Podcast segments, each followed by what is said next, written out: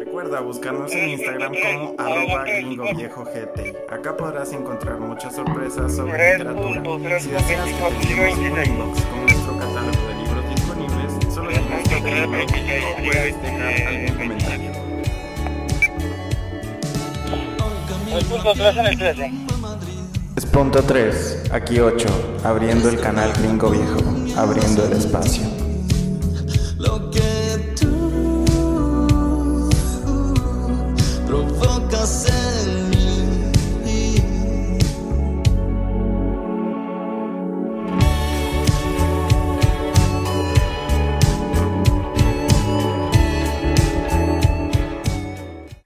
Hola, ¿qué tal a todos? Nos encontramos aquí de nuevo en el Gringo Viejo abriendo la frecuencia el día de hoy para platicar con un gran amigo que la verdad es que me siento como pues en las pláticas tradicionales del viernes que comúnmente tenemos con este amigo con el que platicamos de muchos temas interesantes. Así que el día de hoy estamos aquí en confianza, como en la sala de casa, con nuestro amigo Marlon Morales, alias el Mac. Mi amigo, mi hermano, bienvenido aquí al espacio del Gringo Viejo. Eh, el día de hoy tenemos un super tema. Vamos a estar hablando aquí curiosidades del Gabo de Gabriel García Márquez con mi amigo el Mac. Así que bienvenido y gracias por estar aquí con nosotros acompañándonos el día de hoy. Muchas gracias por la invitación. ¿no? La verdad es que es un honor poder estar aquí en este tu espacio. Como bien lo decías, las pláticas que nos echamos ahí fin de semana y viernes por la tarde se ponen buenas. Eh, el reto hoy creo que va a ser que la charla por teléfono bastantes. Eh, creo que eso es bueno porque espero que sea algo ameno e interesante para tu espacio. Gracias por la invitación.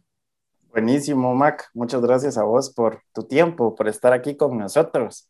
Y la verdad es de que... mm, Un honor, un honor.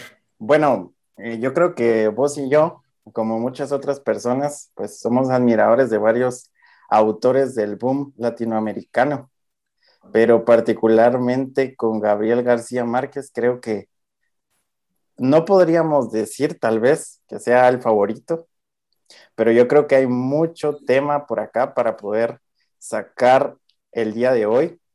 Y la verdad es de que mm, hay muchas curiosidades con las que yo quisiera empezar. Em, lo primero que yo quisiera preguntarte es si tenés algún libro favorito del Gabo. Ah, la puchica, mira, yo creo que sí. El libro favorito mío de Gabriel García Márquez es El Otoño del Patriarca. Ese libro me encanta. Creo que la plática esta eh, referente a Gabriel García Márquez surge por el hecho de que de una u otra manera últimamente hemos caído en Gabriel García Márquez recurrentemente en nuestras charlas y creo que es porque vos sos más experto que yo en, en el tema de Gabriel García Márquez. Pues yo vengo a platicar aquí desde el nivel aficionado, sin conocimientos técnicos. A mí el libro que me gusta mucho es, bueno, me gustan mucho los que he leído, pero El Otoño del Patriarca me gusta bastante porque creo que se permitió experimentar muchos eh, temas nuevos de una forma que mm, no pretendía eh, congraciarse con nadie, sino darse una licencia después de que había ganado el Nobel de Literatura. Dijo, bueno, yo quiero reinventarme y realmente lo hizo. Entonces, El Otoño del Patriarca me gusta porque narra la historia de un dictador de Latinoamérica.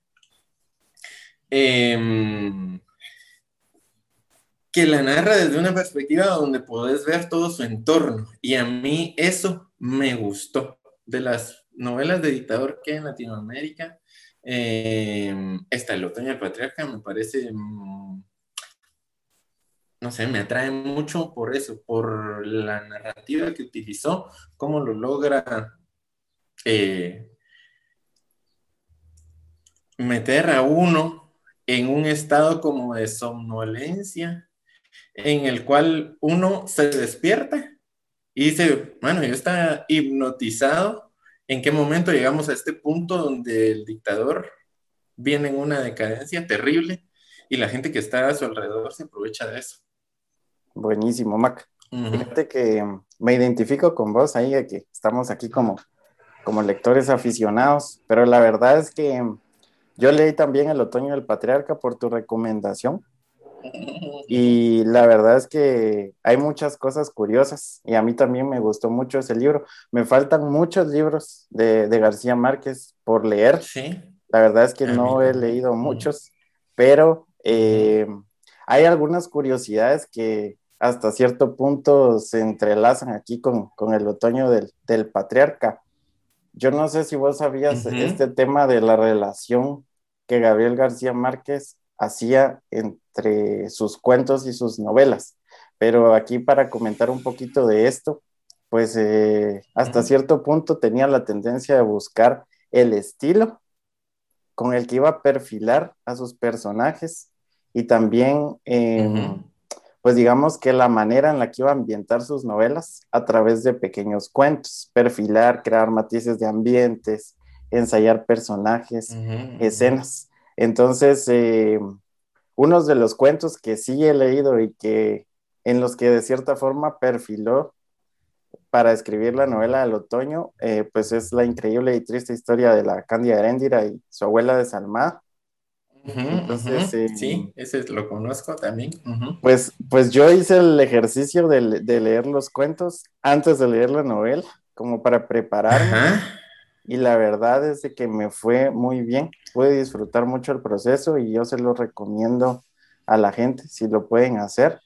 Y eh, fíjate que ahí en estas cosas, eh, pues él definía que había una diferencia bastante grande entre, entre las novelas y los cuentos, porque en el cuento, em, digamos que el lector juega un papel más activo en el que, en el que tiene que ir construyendo ciertas escenas que no existen eh, antes de lo que está leyendo.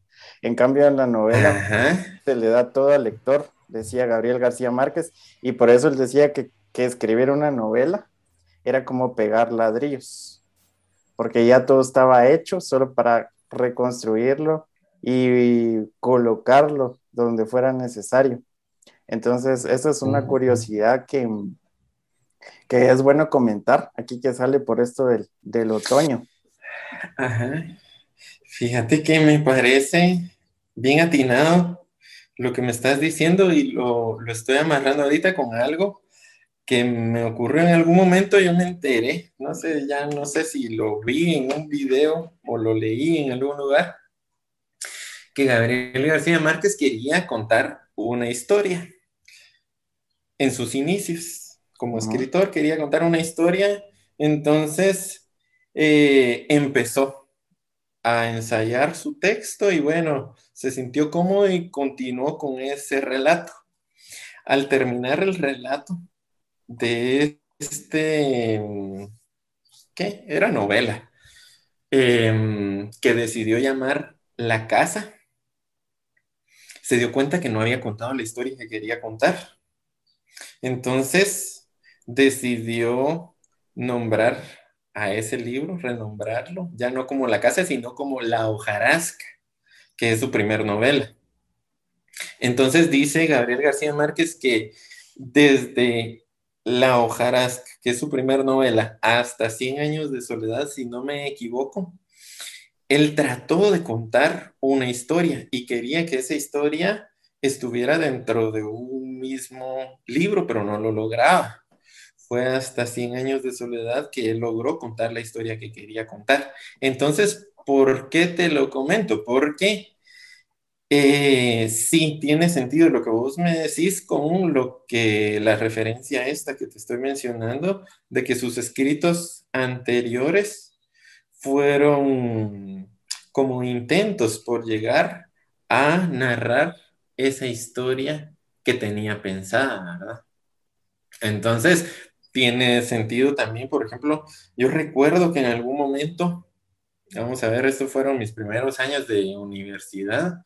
Sí leía mucho a Gabriel García Márquez y puedo decir que era mi favorito, porque procuraba leerlo todo lo que podía y noté esto que me estás diciendo, que en algún momento yo decía, bueno, pero esto ya lo leí antes, eh, es de otro libro o ya había leído este cuento.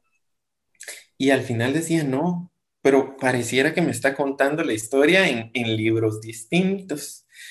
Pero tiene sentido con esto que me decís, que, que, que más o menos iba atando las historias o ensayando sus escritos en diferentes textos, ¿no? Fíjate que sí. Me acaba de pasar hoy precisamente, que estaba leyendo un cuento de, ¿Ah, sí? de García Márquez y por un rato Ajá. me confundí y pensé, este cuento ya lo había leído antes. Después seguí bajando y me di cuenta que no, que estaba confundido, pero por eso mismo que vos decís. Va, y fíjate que esto que estamos hablando me lleva a confesar de que, a pesar de que en algún momento Gabriel García Márquez fue mi favorito, no he leído Cien años de soledad y eso es una curiosidad, pero no lo he leído porque en el momento en el que yo me enteré de este dato que acabamos de mencionar, dije, bueno, yo quiero leer desde el primer texto de la hojarasca hasta 100 años de soledad, los quiero leer todos los textos con la secuencia con las que los publicó para encontrar todo el hilo y poder disfrutarme mejor eh, la lectura de 100 años de soledad. Por eso no he leído 100 años de soledad, es así como, como un detalle que tengo ahí que me lo quiero disfrutar mucho. Estoy esperando un momento para poder agarrar toda la, la, obra de Gabriel García Márquez hasta ese punto, fíjate. Fíjate que yo tampoco he leído completo 100 años de soledad y estoy esperando exactamente lo mismo. Hasta tengo un texto de un guatemalteco que analiza eh, 100 años de soledad y lo tengo ahí guardado. Ah, ¿quién? Uh -huh. Porque, porque lo ¿Quién quiero... es ese guatemalteco? Uy, fíjate que no me acuerdo si se llama Hermegildo, yo creo que es de apellido Galindo, si no estoy mal. Ajá, es un profesor, ajá. Un profesor de literatura guatemalteco que escribió su propio manual para analizar 100 años de soledad. Es un folletito. Uh, mira. Muy pequeño, pero tiene un montón de cosas útiles por capítulo que te dan como las claves para ir entendiendo. Fíjate. Ah, me imagino. Me imagino que entendiendo recursos técnicos que utilizó y también referencias a eh, los personajes. Hacía, bueno, uno Uh -huh, uh -huh. que están muy bien logradas. Bueno, ya vos lo dijiste, ¿verdad? Cómo, cómo ensayaba él la, la um, creación sí. de sus personajes. Mira, Mira aquí, aquí sí, te muestro, sí. de hecho, eh, tengo mi próximo libro, El General en su laberinto, de pasta uh -huh, dura. Yo creo que este va a ser el, el próximo de, de, Gabriel García Márquez, el que le voy a entrar. Ese se ve de lujo. Sí. Mira, ¿y cómo llegaste vos a interesarte tanto por Gabriel García Márquez al punto de llevar un curso especializado de Gabriel? Esa no te la había, no te la había preguntado. Fíjate que eh, la verdad es que me parece muy, muy curioso. O sea, yo trato uh -huh. de analizar a los autores a manera de poder aprender un poco de ellos para, para pues, para poder escribir. Ajá y me parece muy curiosa la forma en la que en la que él hacía este tipo de cosas que yo creo que sí marcan una diferencia, ¿verdad? Yo creo que sí marcan una diferencia y te llenan de recursos para, para poder tratar de escribir por lo menos, aunque te quedes sin el intento. ah, sí, o sea que viene por el hecho de tus intentos de escritura. Sí, por ahí. Fíjate viene. que yo también con Gabriel García Márquez entendí que la escritura no es una cuestión de inspiración y de que vos te sentás en algún momento en el que te sentís iluminado y bueno, ahí te vas de corrido de principio a fin y wow, sos un maestro para, para hacer tus ejercicios de escritura, sino que es un proceso de revisión, de mucha revisión. Vos decís que en algún momento él hablaba de que era como pegar ladrillos. Yo recuerdo haberlo escuchado a él que escribir y leer era como tejer y vos podías ir leyendo un libro y, notando las costuras que el autor había dejado para, para poder seguir el hilo narrativo. Entonces, por ejemplo, él decía que lo que buscaba en su literatura era hipnotizar al lector.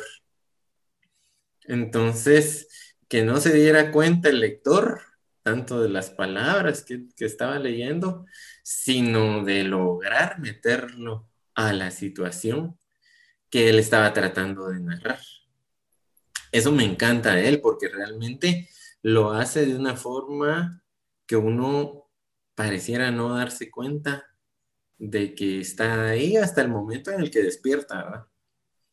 Entonces creo que, que sí, a mí una de las cosas que me gustaba mucho de Gabriel García Márquez, más allá de su forma de escribir, era que era muy abierto a decir las cosas tal cual las pensaba o reconocerse como, como él era, a pesar de que era un poquito lejano de dar entrevistas cuando las concedía, se abría bastante en muchos aspectos, entre ellos comentar sus recursos literarios, sus influencias, de dónde venían, reconocer de dónde había tomado ciertos elementos, reconocerle a sus maestros los elementos que le habían dado, Eso me gustaba bastante. Totalmente. Fíjate que eh, me parece a mí también muy interesante eso, y que a pesar de ese reconocimiento, y sí que esa humildad,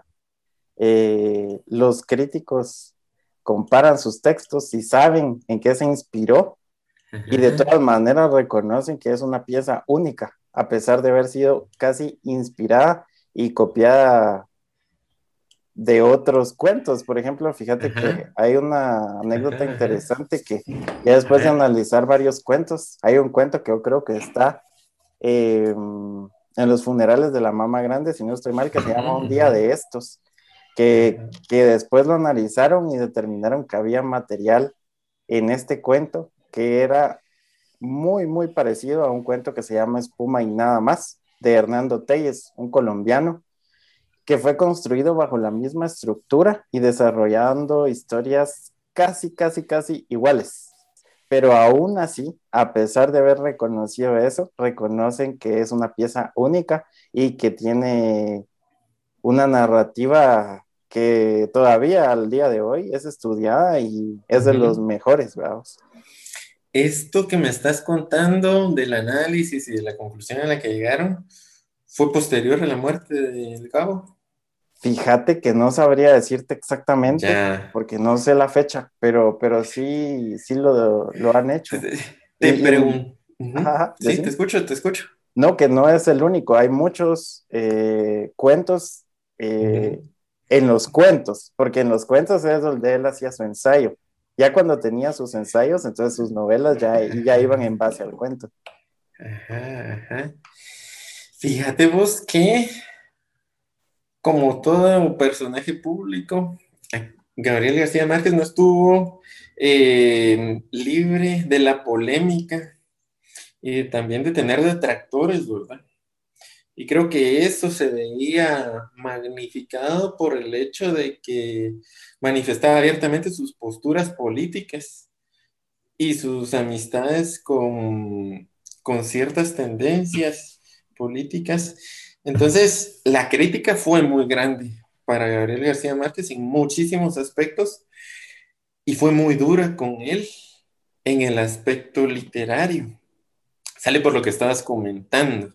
Yo en algún momento recuerdo que eh, leí que Miguel Ángel Asturias, nuestro premio Nobel, le señalaba algunas cosas como por ejemplo que había tomado algunos elementos de Balzac y que no lo reconocía Gabriel García Márquez.